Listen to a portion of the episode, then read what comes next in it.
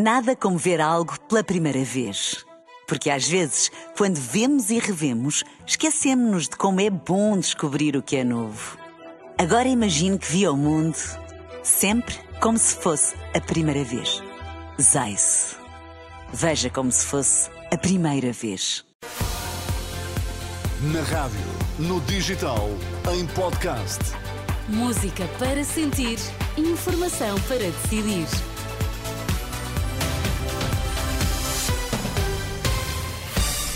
São as notícias do meio-dia na Renascença com a Cristina Nascimento para os destaques. Boa tarde.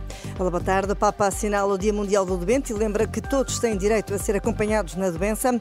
Depois de Lolé, agora é Sesimbra que cancela desfile de carnaval previsto para esta tarde.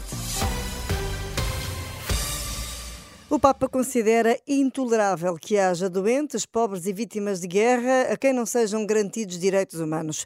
O apelo fez-se ouvir depois da recitação do Ângelus, lembrando desta forma também o Dia Mundial dos Doentes que se assinala este domingo. Não podemos ignorar o facto de que há hoje tantas pessoas a quem é negado o direito a cuidados e, portanto, o direito à vida. Penso naqueles que vivem em extrema pobreza, mas penso também nos territórios em guerra.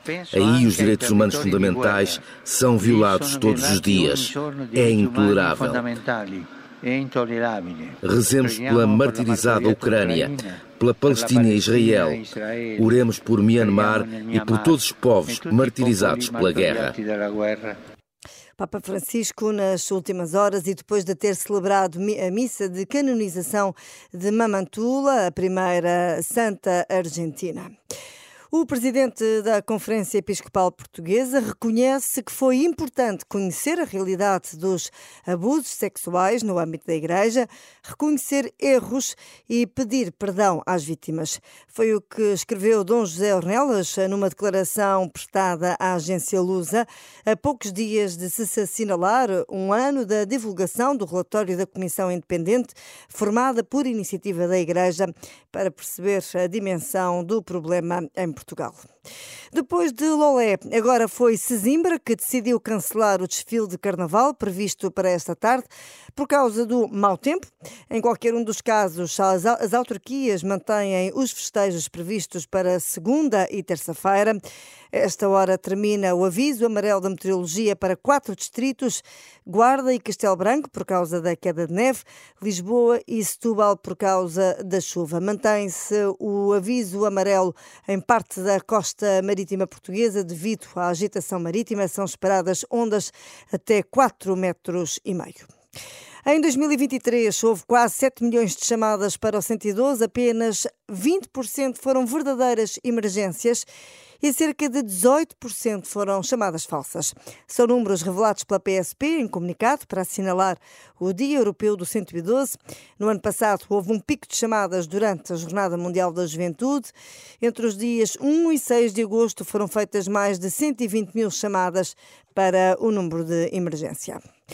O Sporting recebe mais logo o quarto classificado da Primeira Liga, o Sporting de Braga. O jogo de Alvalade está marcado para as seis da tarde. Mais tarde, às oito e meia da noite, o Vitória de Guimarães recebe o Benfica.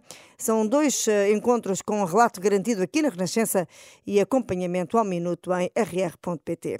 A fechar ainda lhe digo que uma missão da Organização Mundial de Saúde garante que foi impedida de entrar no hospital de Nasser, em Gaza. A denúncia foi feita pelo diretor-geral da OMS, que não referiu quem impediu a entrada no hospital. O local está há vários dias cercado pelas milícias eh, do Hamas e do exército israelita que têm avançado sobre esta cidade no sul de Gaza. É tudo quanto a informação ao meio-dia. Fico por aí na companhia da sua rádio. Nada como ver algo pela primeira vez. Porque às vezes, quando vemos e revemos, esquecemos-nos de como é bom descobrir o que é novo. Agora imagine que viu o mundo sempre como se fosse a primeira vez. Zais. Veja como se fosse a primeira vez.